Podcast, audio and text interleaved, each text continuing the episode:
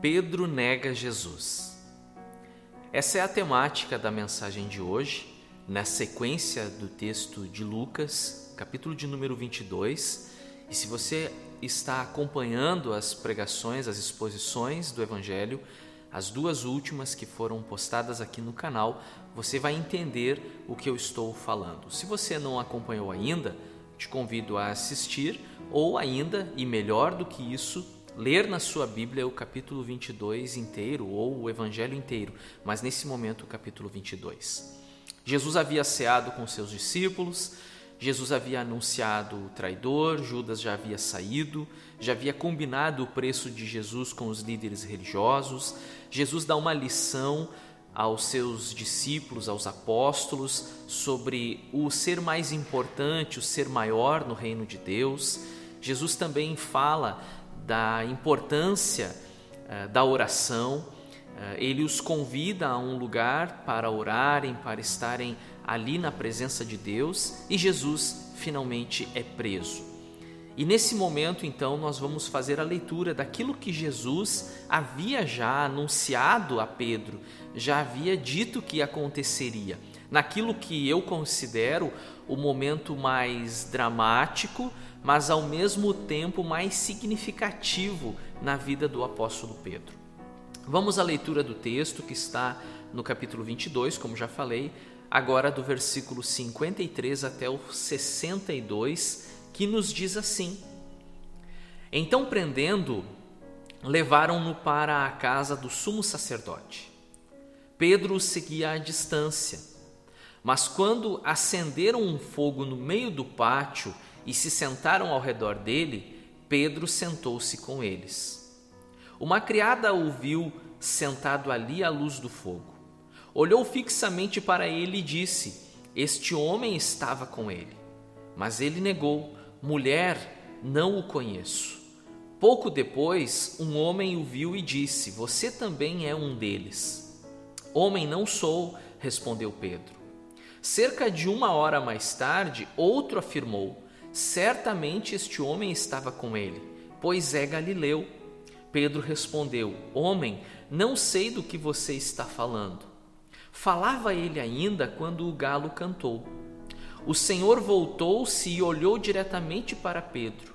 Então Pedro se lembrou da palavra que o Senhor lhe tinha dito: Antes que o galo cante hoje, você me negará três vezes. Saindo dali, chorou amargamente. Esse então é o texto que nós vamos meditar hoje e, na verdade, falando bem a verdade, a pregação de hoje, ela é de certa forma um resumo e uma recapitulação das pregações anteriores. Nós vamos juntar alguns textos, algumas ideias que inclusive já foram pregadas ou gravadas aqui é, no canal ou então pregadas na igreja. Eu prego o Evangelho de Lucas desde 2016. Então, uh, hoje nós vamos pegar alguns princípios e vamos juntar nessa pregação, e isso, obviamente, de uma maneira até mesmo pedagógica, nos faz lembrar aquilo que precisamos de fato lembrar. Pedro acompanha a prisão de Jesus ele vai até a casa do sumo sacerdote e é importante que você leia esse relato desses últimos instantes da vida de Jesus antes da cruz. Uh, acompanhe nos outros evangelistas também, no evangelho de Mateus, no evangelho de João. Uh, veja, João não é sinótico, mas quando se trata da crucificação, ele traz muitas informações que, somando a essas que nós temos de Lucas, nós temos então um, um, um relato, um registro do que aconteceu. As informações nos falam que Pedro ele, ele negou com todas as suas forças que ele conhecia Jesus. É, um dos evangelistas chega a registrar que Pedro espraguejava, dizendo que eu não conheço esse homem.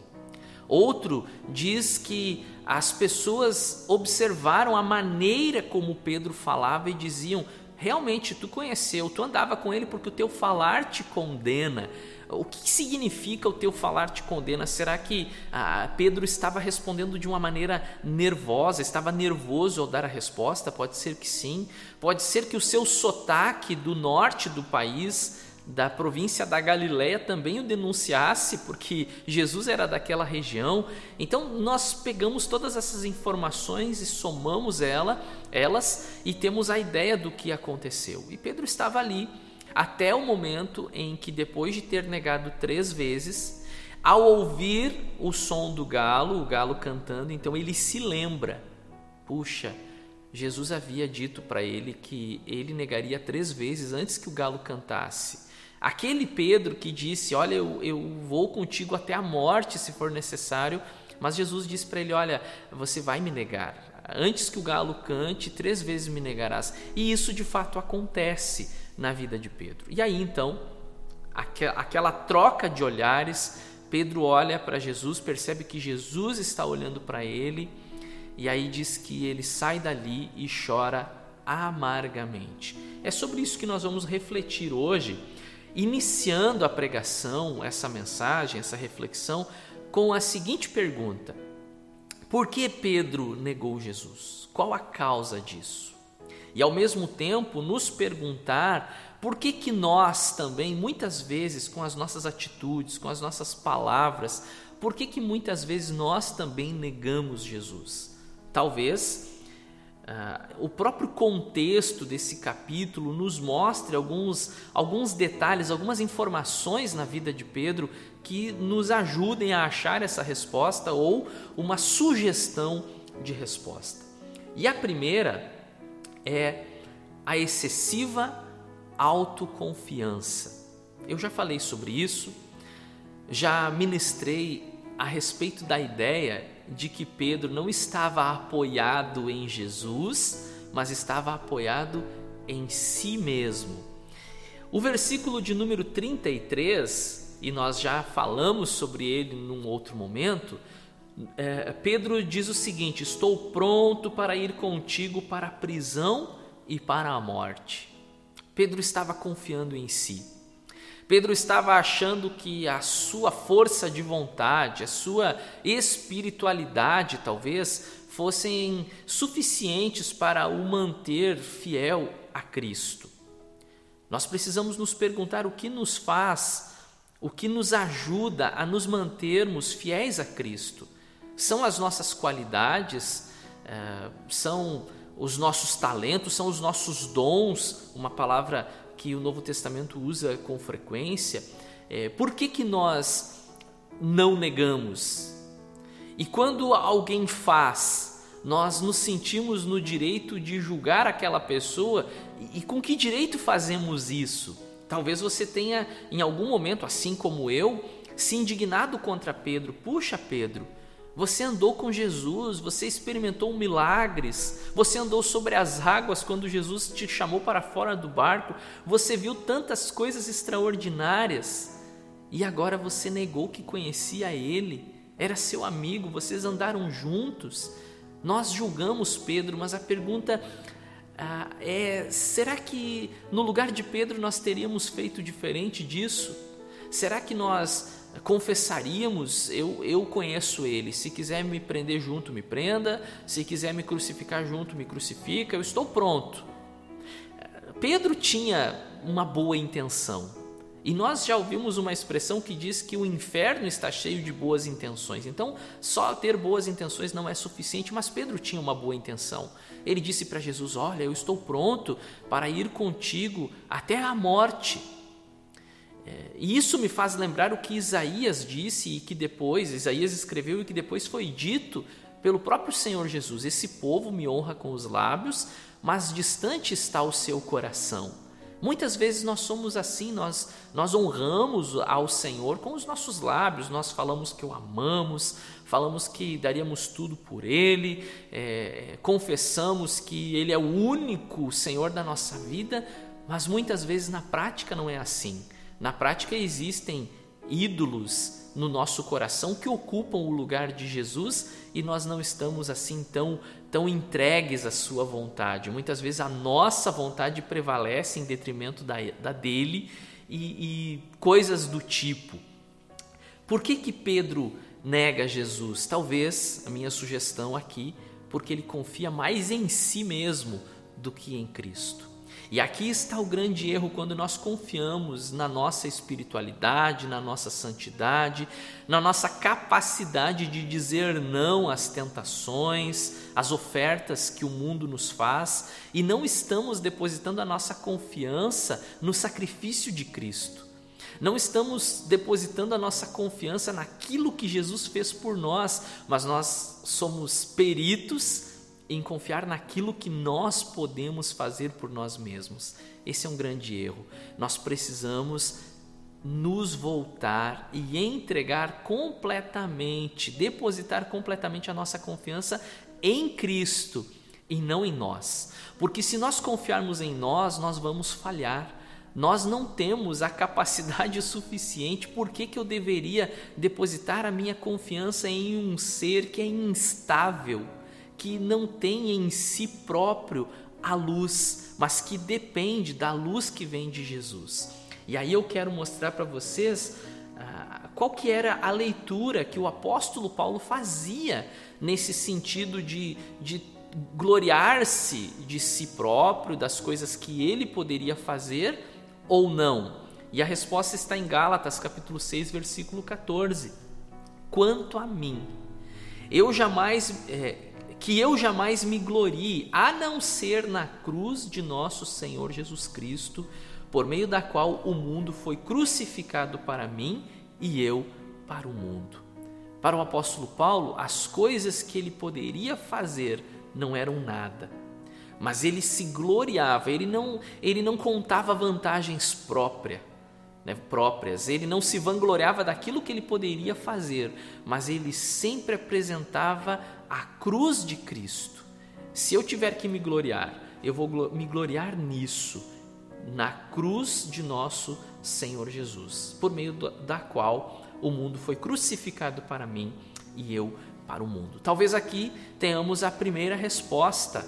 É, por que, que Pedro negou Jesus? Por que, que nós negamos Jesus muitas vezes a, da mesma maneira como Pedro fez, porque nós estamos confiando em nós mesmos, a excessiva autoconfiança. Em segundo lugar, a negligência na oração. Você vai lembrar a mensagem no Getsemane que Jesus convida três dos seus discípulos para estarem com ele em oração e três vezes os encontra dormindo, e Pedro é um deles. Pedro é um daqueles que está fraco espiritualmente. Pedro é um daqueles que está desanimado, eu usei muito essa palavra. Pedro é um daqueles que se entristeceu com toda aquela situação e, ao invés de orar, se deixou abater, negligenciou a vida devocional. Nós não caímos da noite para o dia. Eu não conheço. A experiência da vida ministerial me faz entender que uma pessoa, ela não cai no pecado da noite para o dia, é um processo.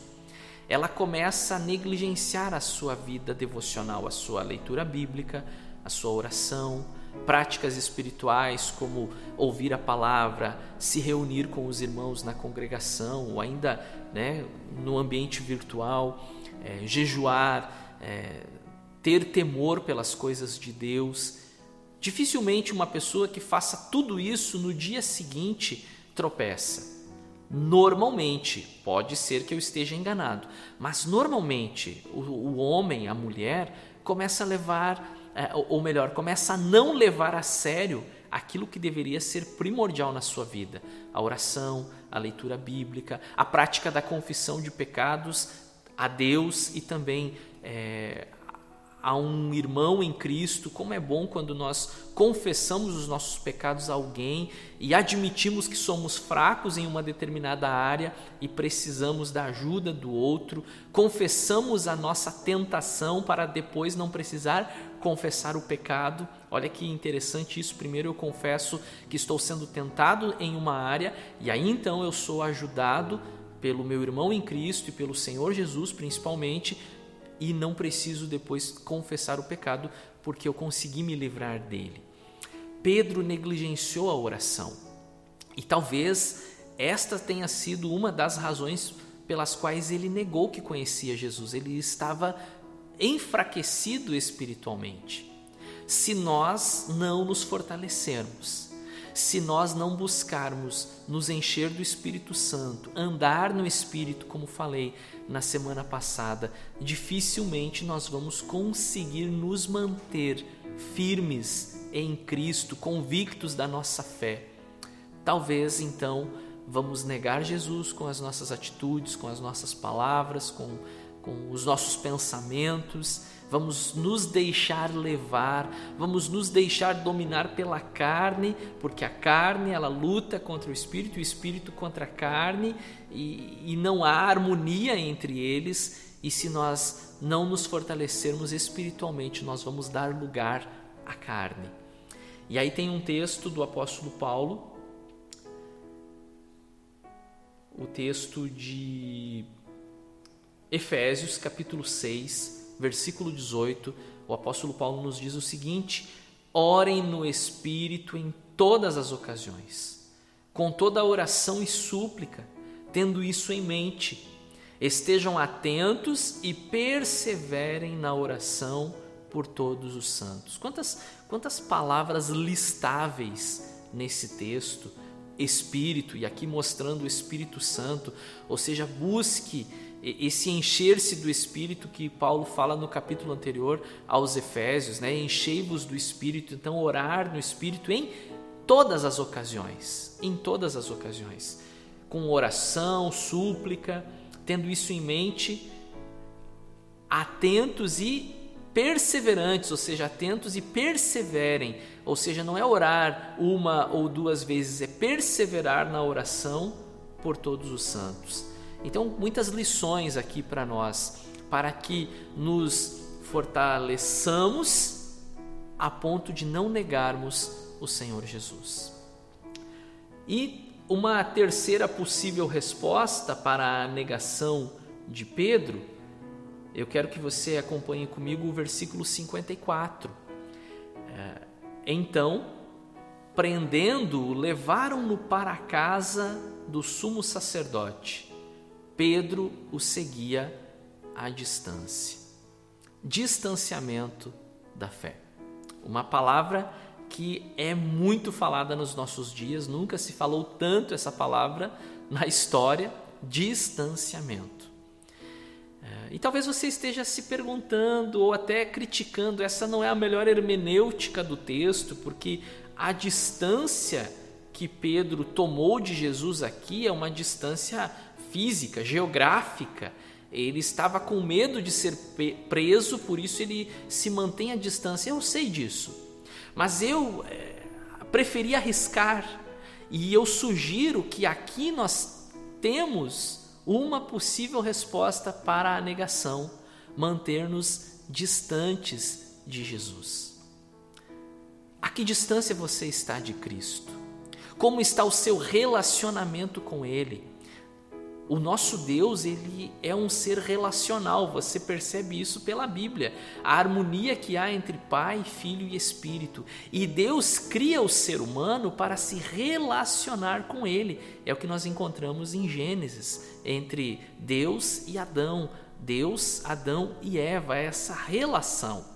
Mas essa relação, ela foi prejudicada, interrompida pela entrada do pecado. E aí então nós temos toda a história bíblica que é a ação de Deus para restaurar essa relação. E aí em Cristo nós então somos reconciliados com Deus. Ah, esse é o sentido da palavra religião, é religar, ou seja, estava desligado. O relacionamento entre Deus e homem estava desligado e agora em Cristo ele é religado. Nós temos esse acesso diante de Deus a partir da obra de Cristo na cruz. Será que nós desfrutamos integralmente desse acesso disponível para nós hoje? O quanto nos relacionamos com o Pai, com o Filho, com o Espírito? como que está essa relação nossa com o nosso Criador? Relação essa que com o pecado foi interrompida, mas que com Cristo de novo está aberta. E há uma metáfora no Novo Testamento, porque havia uma cortina, um véu que distanciava o povo do lugar mais santo da presença de Deus no templo em Jerusalém. E na noite em que Cristo é crucificado, esse véu, essa cortina se rasga de cima para baixo, não é de baixo para cima, é de cima para baixo, ou seja, Deus está fazendo isso dos céus à terra. Deus está abrindo, rompendo a barreira que nos distanciava dele, do Pai. E Jesus diz né, é, é, que aquele que vem até ele, esse então encontra o Pai. Nós temos tantas palavras, tantos versículos para nos mostrar que o caminho está aberto, um novo e vivo caminho está aberto ao Pai. Mas o quanto estamos acessando esse caminho? O quanto estamos buscando esse relacionamento? Ou será que a nossa fé em Cristo ela é uma fé distante? Distante.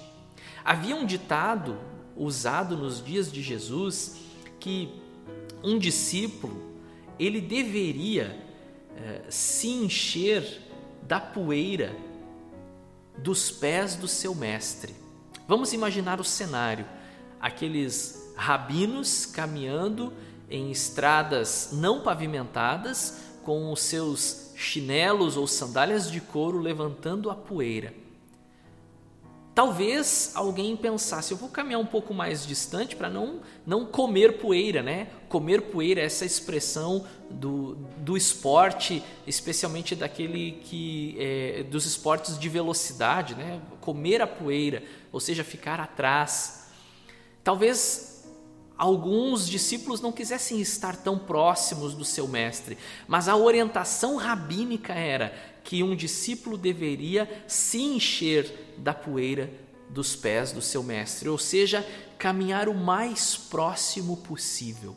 Isso não é um versículo da Bíblia, mas ele bem que pode nos trazer à memória outros versículos da Bíblia que nos ensinam que nós devemos andar perto do nosso Senhor.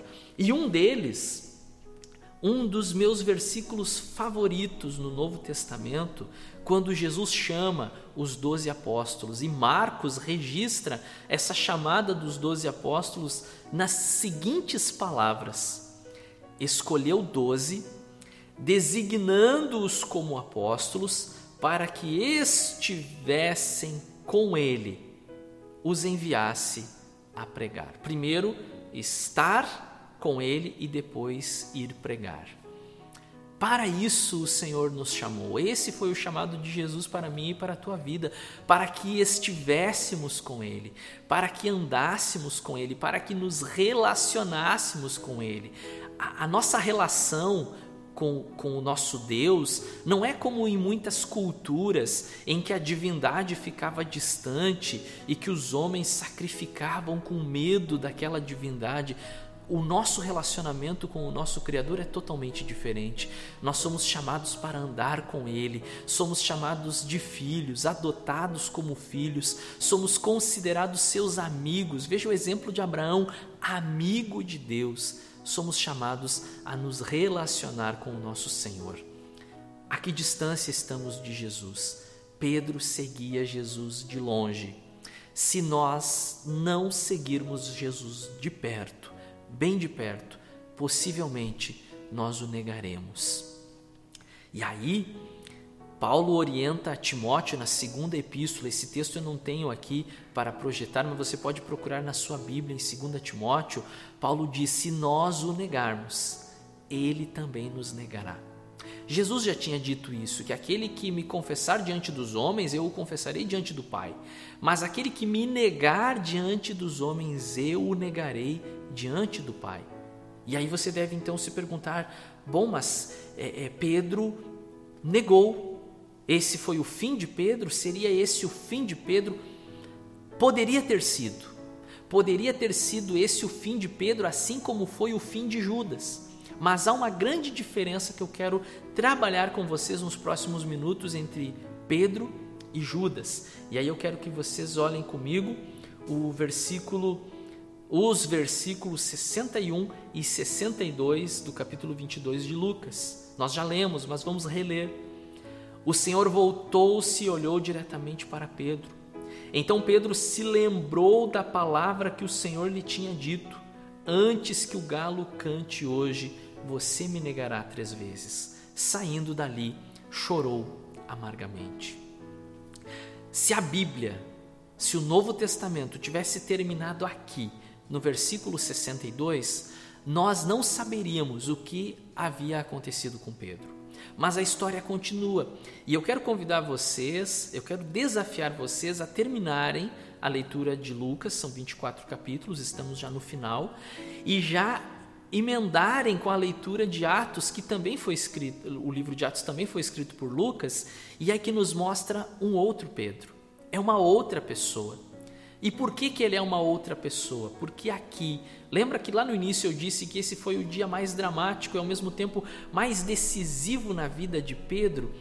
Aqui nós temos o momento do arrependimento. E arrependimento é diferente de remorso.